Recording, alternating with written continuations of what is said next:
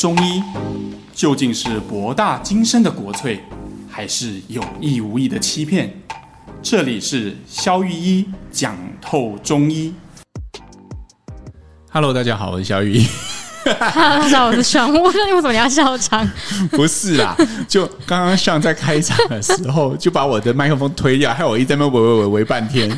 现在终于有声音了。没，因为之前就是开场的时候我们会推那个前奏嘛，然后就是会有小杂音，所以我之后就会那个我们声音那两轨会后面才推。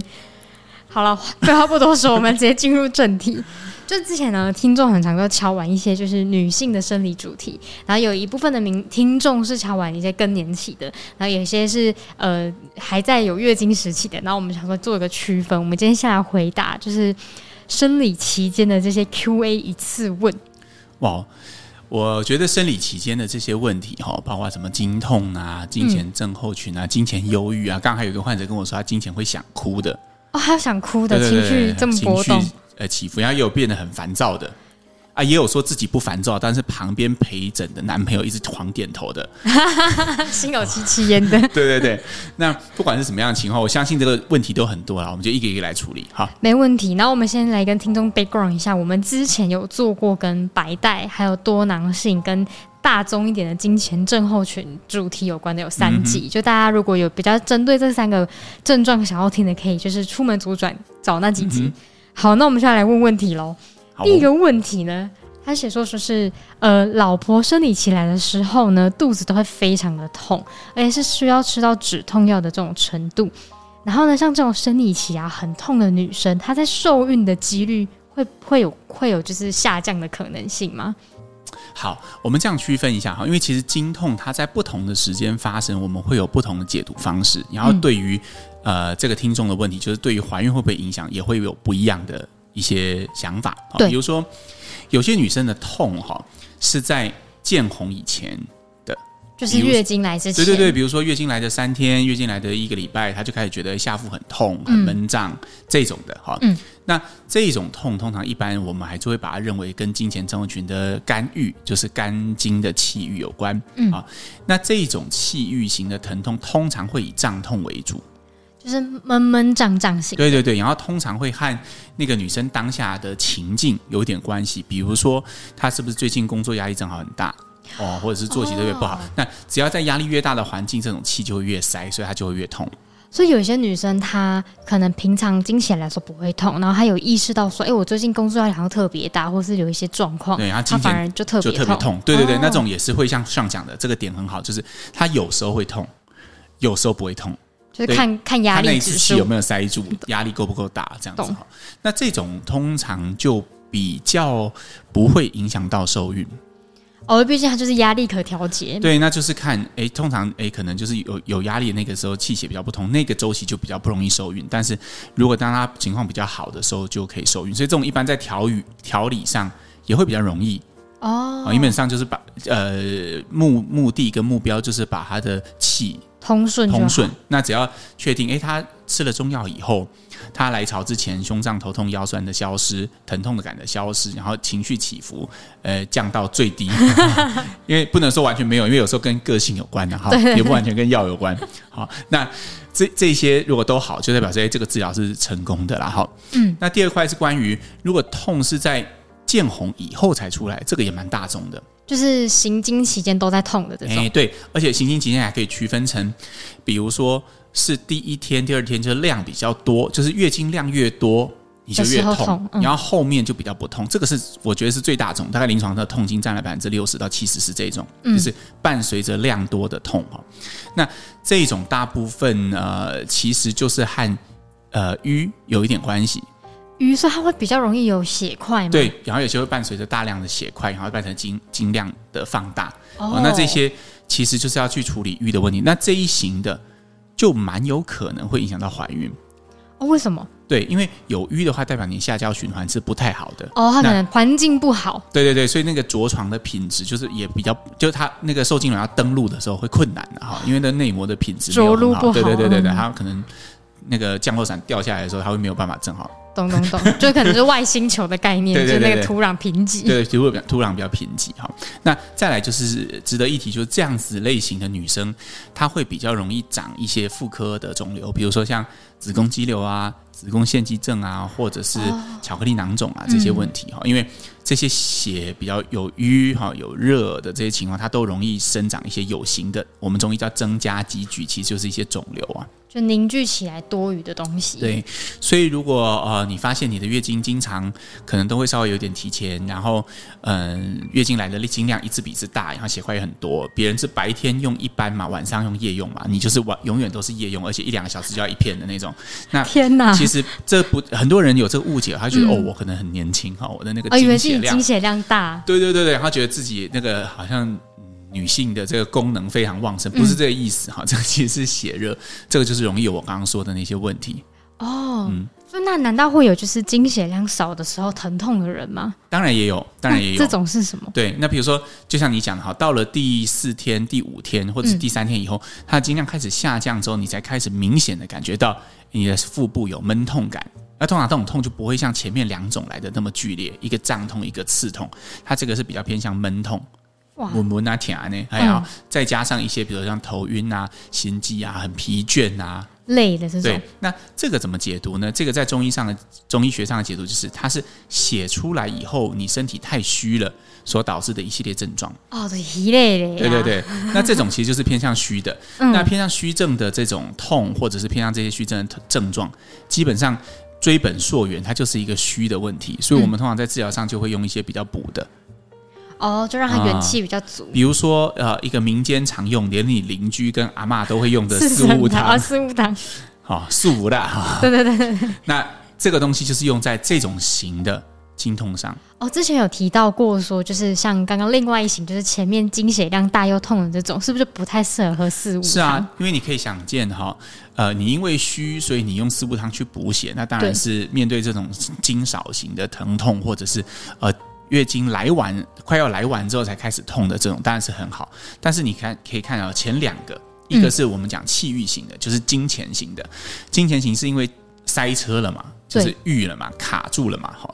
那你这个时候再给他更多的车子，那就会更塞哈，更不舒服。那你本来就有郁的人哈，继续吃四物汤哈，那就是当然，呃，这个只是不是说 always 会这样，只是说有很大的几率你会让这些我们刚刚讲这些妇科肿瘤会。变得更严重一些。了解。好，那我们来问下一个 Q&A。下一个题就是说呢，有些女性啊，就是像大部分就是大家都说什么避孕药等于调经药啊，嗯、可是很多女生吃了什么避孕药会什么胸胀或身体很不舒服。那她像她这种，然后也会影响到月经嘛？就听说月经会变得很准时。那这这样真的对女生是件好事吗？OK，关于调经药哈，呃，大家要有的背景知识是这样哈，它其实与其说是调经药了哈，嗯。就是不如说是取代你身体正常生理周期的荷尔蒙药了哈，意思是说，呃，你可以把呃我们女生就是有月经这件事情当成一个工厂，就你。就是一个荷尔蒙制造工厂哈，那一个工厂里面会有不同的职级划分啊，比如说像卵巢部门哈，就专门负责制造卵子的；输卵管部门是专门运送卵子的嘛哈。那子宫部门就是负责内膜的胀缩跟准备受孕嘛哈。对。那 OK，那这些东西其实都是有受到指挥官或者是总经理的调控哈。那个总经理其实就是荷尔蒙，就是黄体素嘛。哦。那一般来讲，正常的女生在没有吃这些。呃呃，所谓的调经药或者是避孕药的情况下，嗯、其实这个周期是由你自己的总经理来调控的。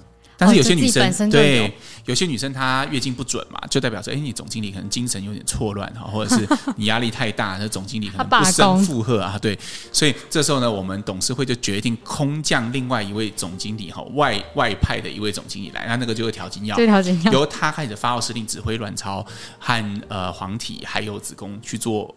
规则性的胀缩跟月经制造，嗯、那当然你可以看得出来哈，这外来的专业经理人当然是很专业了哈，因为你你吃的那个药哈，如果你有吃过那样药的女生就知道，它其实每一天它会有一排，有些是做成一个圈圈，有些是做成两排，那你要照着那个顺序来吃嘛？好，为什么要这样？因为其实每一天，嗯它的荷尔蒙浓度都会略微的增加，它的目的就是呃模拟。你身体里面正常的生理周期，哦、所以你是不能乱吃。你不要说哦哦，我今天吃第一颗，然后后面从后面排回来，这是不能这样吃的。哦，那浓度不一样，你就是要照这个顺序吃。哦、对，那你照这个顺序吃的时候，你的荷尔蒙就会很比照人类正常分泌的，比增加对对对对对对对，增加啊减少这样。嗯，好，那当然，所以月经周期当然就会很准。但你也可以听出来，这会有一个问题，对吧？就是那你自己的指挥系统会怎么样？通常，呃，现代医学解释就是，哦，你可能最近比较压力比较大。或你最近突然内分泌紊乱，嗯，所以我就用外来的空降一段时间，然后带领这个让你的公司可以正常运作。懂？诶，可是他如果哪一天自己突然莫名其妙又醒了，诶，那我们就可以停药这样。但是其实我们的观察是，通常长期用调经药的女生，嗯，通常是很难恢复自主周期的，因为他就等于习惯了那个。对啊，那个被架空的总经理基本上应该也没用了吧？对啊，所以呃。中中药在这边的支持，因为我们没有像西医这种工具，对，所以通常我们在调经的过程中，我们只会做成一个辅助的角色，就好像一个顾问，去帮助你的总经理可以处理他本来不能处理的项目。哦，对，就不会说是就是说从外界空降的，让你身体直接爽到这样子。对，它也不到全部关机，但它就是会它的功能就大部分被外来的荷尔蒙所取代。哦，懂。嗯，所以呃。所以中西药在这个地方，在调经这件事情上，其实我们的观点跟着力点其实是有不同的。但是我并没有说，我觉得中药这样就比较好，西药这样就比较不好。因为比如说，在一些情况，我就还蛮推荐患者这样做的。比如说，如果你是周期很不准的女生，嗯，但是你年纪有一点大了，你正在备孕，哦，那就适合做这个方法。那也许。与其花三个月、半年去把你的周期调准，那万一调停经了怎么办？那当然就是先用荷尔蒙去支持。当然，人工受孕的黄体素支持又看一般调经的不一样，他们给的浓度就会更高，为了让你可以排更多卵。但是这个时候就不失为一个，虽然是治标，但是不失为一个好的方法。懂，就看目标性是要干嘛？你的目的就是为了要怀孕嘛？那你等下去就没有卵了嘛？所以你这个时候最好的方法就是用药物来调节。就你公司就已经快倒了，要么就破产。那你当然要赶快要找另外一个知道怎么做的人来做，直接来处理。对啊，那我觉得这个虽然对你公司的长期发展不利，但是因为已经没有长期了，所以就先看短期吧。懂，所以这也是看时间、嗯、时间要素跟你要为为什么要吃这个药的原因。好，那我们来看下一题 Q&A。他写说呢，金钱该有的症状几乎都来了，可是生理期还是延迟了几天，然后还会有一种胃痛啊、腹痛的，然后的感觉之外呢，还很想睡觉跟想要吐，然后身体都有一种发热的感觉，体温好像比较高一点点。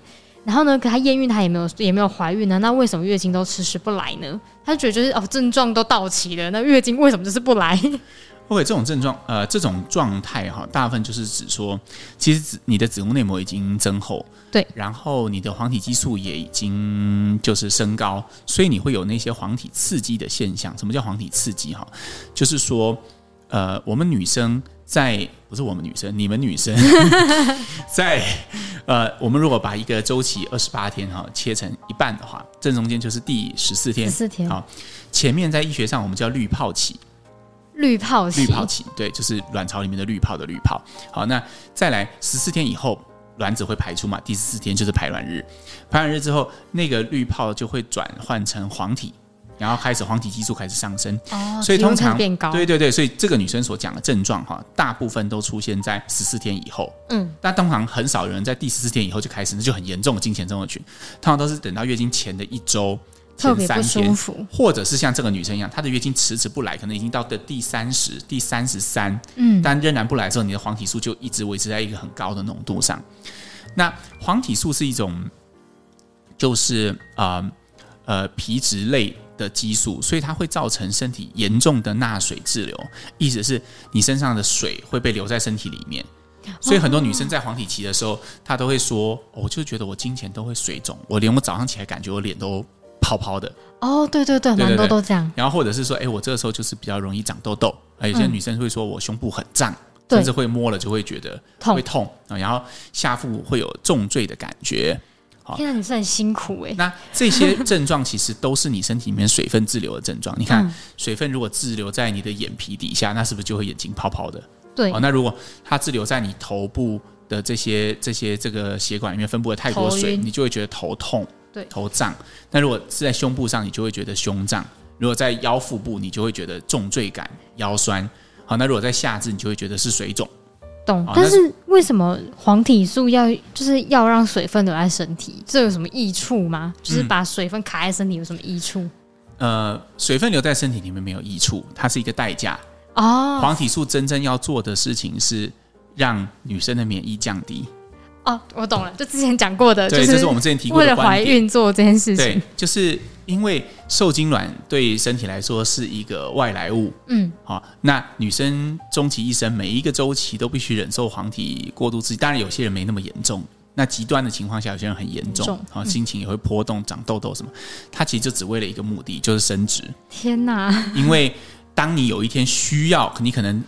一一生当中会有很多个周期嘛，对吧？对。但是可能其中一两个周期你是要怀孕的，那为了准备这件事，你就必须一生都忍耐这件事。这就是上帝造女生的时候他设计的的的的，的目的，就是这样子。就是呃，女因为受精卵要着陆，那它是个外来物，为了避免被你的免疫排斥掉，嗯、所以黄体。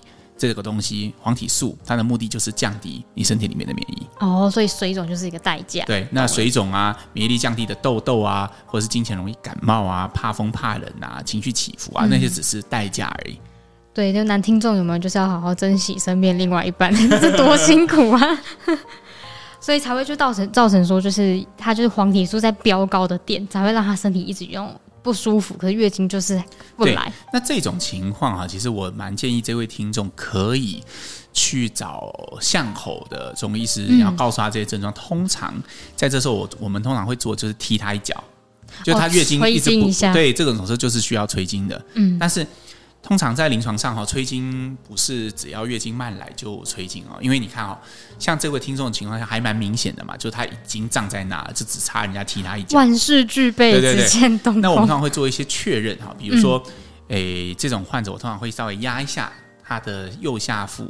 通常这个时候，如果你自己有兴趣的话，这位听众可以自己压，就是比如说肚脐呃的右下方，诶、欸，你稍微用拳头啊，不要太秀婆，啊大力的给他按几下。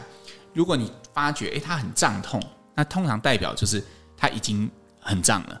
哦，就是 OK 可以。对对对，那通常如果是巷口的中医师会帮你按脉嘛？啊，那如果他发现哎，你的脉其实已经呃右边的脉明显，或左边的脉明显的高起来，然后已经到了比你平常还要再更汹涌的程的状态，那基本上就是快来了。那这个时候我们就可以催经。哦，但是有一种情况是，哎，你这个周期根本就没有排卵，你没有这些金钱症候群，你的肚子压了也不痛，你的脉也没有满起来的现象，那基本上这种我们就可以说，其实你要做的是调经，而不是催经，因为你怎么催也不会来，因为没有东西。哦，就是那个没有货啦，对，没有东西。所以同样都是月经不来，同样都是交不出货。嗯，如果货已经到门口，只是还没运，那你可以用催的，哎，大家动作快，赶快来哈。很 好理解。但是如果其实明明就前面，比如生产线就已经卡住，根本没有半成品出来，然后整个工厂都空空如也，就算对着里面大喊，其实也没有用。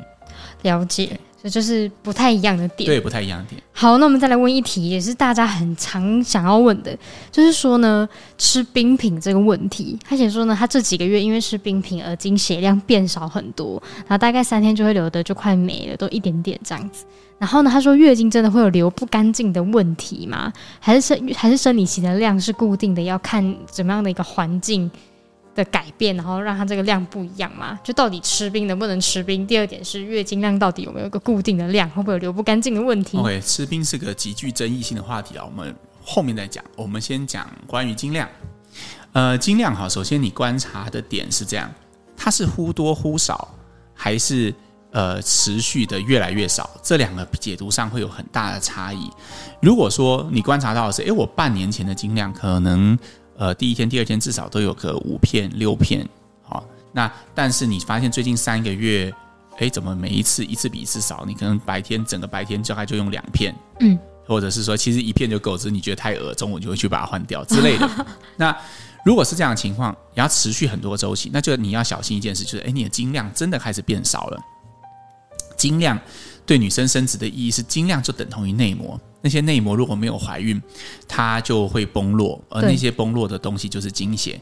所以那就代表，哎，你的内膜在变得越来越薄。那会怎么样？那可能就是暗示着，哎，你身体的生殖机能或者是黄体正在衰弱当中。哦，对，那这个是就是要朝呃，我们中医说，哎，比较偏虚啊，或者是比较偏阳虚，这不这不一定的哈，或者是你可以去妇科检查看看。但是如果你是忽多忽少的，比如说像我猜这个听众也许是呃吃冰他就会觉得比较少的，嗯，那真的很有可能是因为哎你吃冰的时候，你的子宫收缩就比较无力啊，排不干净。好，那一个简单的自我检查是这样，哦、你可以按按看哈。我们刚刚说月经是不是要来，你可以按按右下腹嘛。如果你想知道，哎，你身体是不是因为太虚，哦，经血没有排出来的话，嗯、你可以按按看你的左下腹。哦，对，就是通常如果你的左下腹有明显压痛，然后你按右下腹，诶，左下腹就是比右下腹痛那么一丁丁，或者是就只有左下腹会痛，右边就不会痛。嗯、那这种情况通常就是在指着，诶，你的子宫其实是有虚寒的症状，而这个虚寒可能就是收缩力会。比较受限，所以他会受到一些吃冰啊，或者是说比较疲倦的时候，你就会觉得比较排不干净。哦，因为他那个磨烂、嗯。对对对，嗯、那当然，呃，我自己在门诊的时候，这种时候是使用温经汤或当归芍药散的最好时机啦。但是如果你家里什么都没有，其实我觉得喝个四物汤也会有帮助。了解。对，就因为这些东西就是可以补的状态。哎，那当然。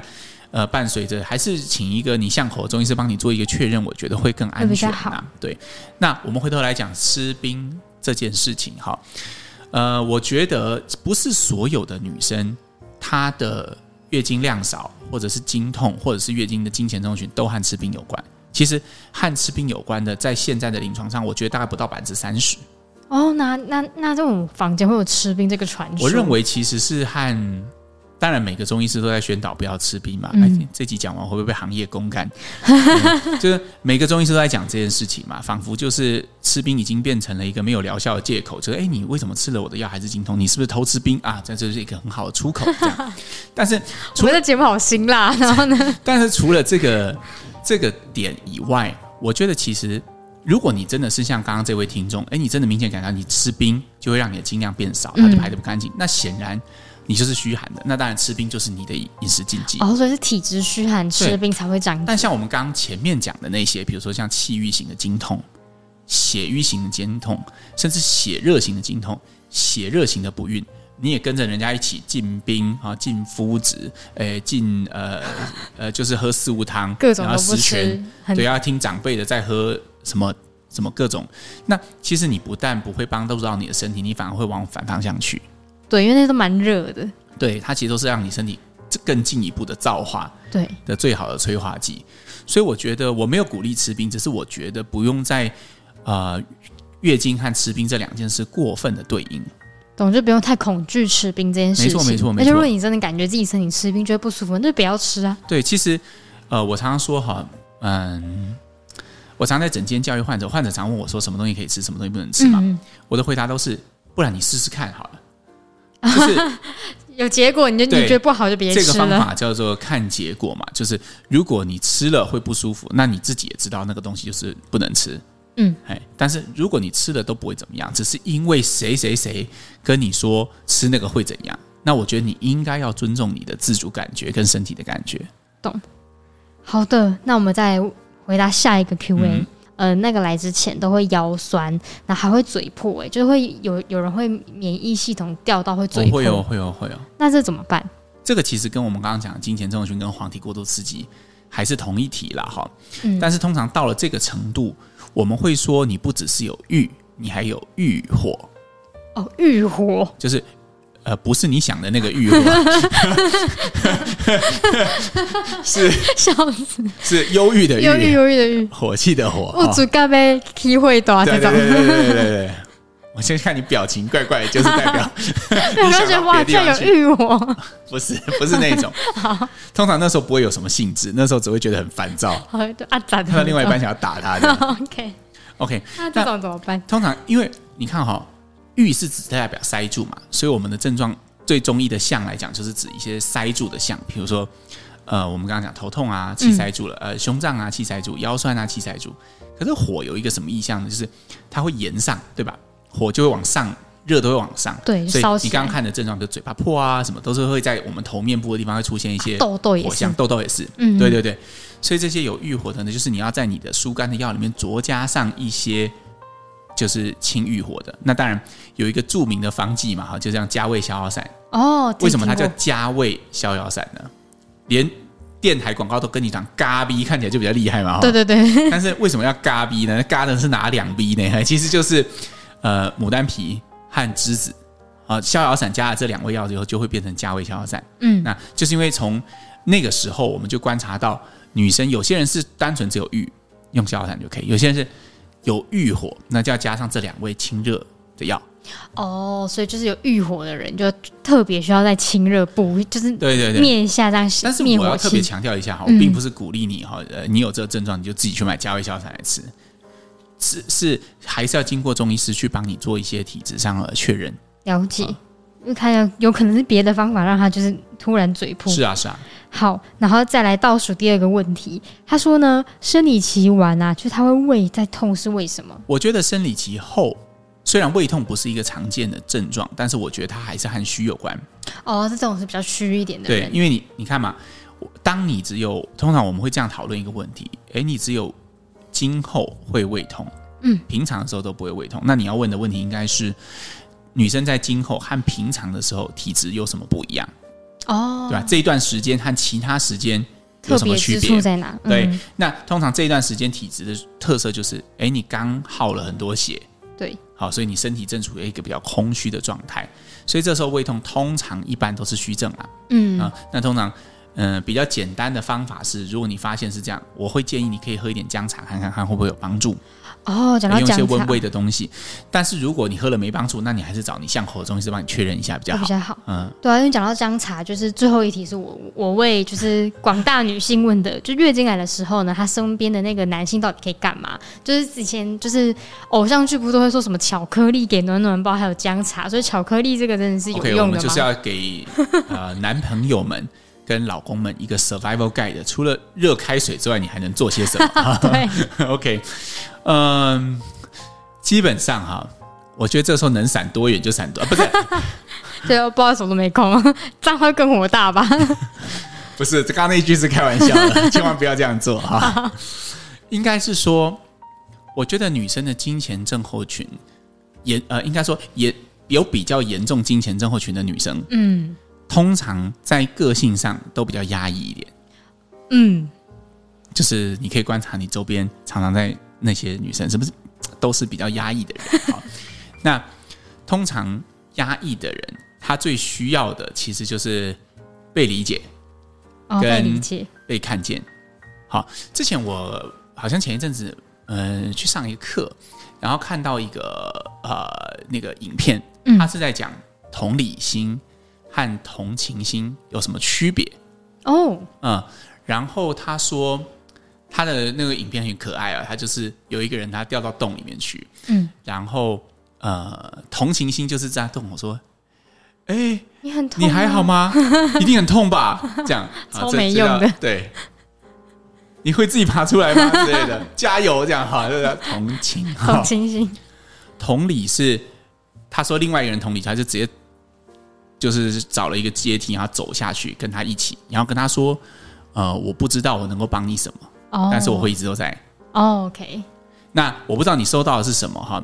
总结是：同理是关于同理的目的是建立连接，嗯、你没有要解决任何问题，不用解决任何问题，不用解决任何问题，因为因为。就是在月经来也是只有女生。同情就是哦，你好可怜，所以我要捐钱给你，我要给你泡姜茶，我要就是你还是你在解决的是问题，你没有想要跟你的女朋友、你的太太建立比较深的连接。这个时候你要做的事情，我认为最好的 survival guide 就是建立连接。你要保持你的同理。哦、有时候你真的不知道要做什么，你很慌张，那就不要假装你知道要做什么。嗯。确实，对你也可以直接问我需我可以帮你什么？没错，用问的，用问的就对了。对，我可以帮到你什么？哎，我我不知道能帮你什么，嗯、我觉得好难过。这也是一个很好的同理的方式。嗯，你没有要解决问题，你是在跟你眼前这个对你生命来说很重要的人建立一个很好的关系。好的，我觉得这就是一个超好的 survival guide。对，我也还在修炼的路上。但因为确实啊，因为女生月经来的时候，也只有女就就不管你做再多，就痛的人还是女生本人。啊、所以这时候就是，如果你真的想问她做点什么，就问她，因为只有她能告诉你她现阶段最需要的是什么。就是这比较直接的做法。好，那今天肖医师要帮我们总结一下这么大宗的月经的一整包吗？OK，其实我们今天聊的比较发散哈，我们其实做这一集节目比较的方式比较特殊哈，也是一个全新的尝试，就是我们把呃听众的问题对打包，然后一次回答的一个概念。对，所以今天就没有 Q&A，就是大 Q&A，因为我们觉得一题一题回答实在是有一点太。欠债会欠的太多，对，就会比较散一点。对对，所以我们就是把相同问的差不多的问题会集合起来做一集节目，这样。好，那希望你们会喜欢这种全新的做法。那我们聊到了很多，包括金钱症候群，嗯，是气郁的问题啊。月经来的时候，在经量比较大、血块的时候，可能跟瘀有关。对，那或者是在今后月经都来完之后的各种症状，比如说痛啊、头晕啊、心悸，还有刚刚有一位听众的胃痛。胃痛。好，那那个其实和虚有关。对，那只有第三种。虚的状态是比较适合用坊间常见的一些四物汤啊、十全啊去补你的身体，剩下两种可能都会越补越糟。没错，那这时候呢，就是要注意自己的呃身体的状况。那还有讲一个我觉得最酷的那个，可以总结按右腹跟左腹的那个。关于右腹和左腹哈，我们多说几句好了。呃，通常。右下腹的疼痛通常跟实症比较有关，意思就是说你身体多了什么东西。比如说，你看我们刚刚用在那个有一个听众，他是呃，我们怀疑，我们怀疑想要确认说他是不是在月经快要来还没有来的情况。那这时候我就预期他身体里面卡了很多东西，那些东西是该下来而没有下来的。这就是按右下腹，那我们就按右下腹。嗯、哦，那我们怀疑一个女生哦，她的月经滴滴答答，或者是她的月经来的很少，我想知道到底是里面有东西还没排干净。还是她的子宫收缩力有问题，嗯，的时候，哎，它到底是比较偏实的，就是它真的有东西血块卡在里面，那那时候右下腹会痛。但如果说它如果是虚的，像刚刚我我推测那个女生是虚的，虚的，她比较偏向收缩无力，或者是她是吃冰影响，那就是左下腹会痛。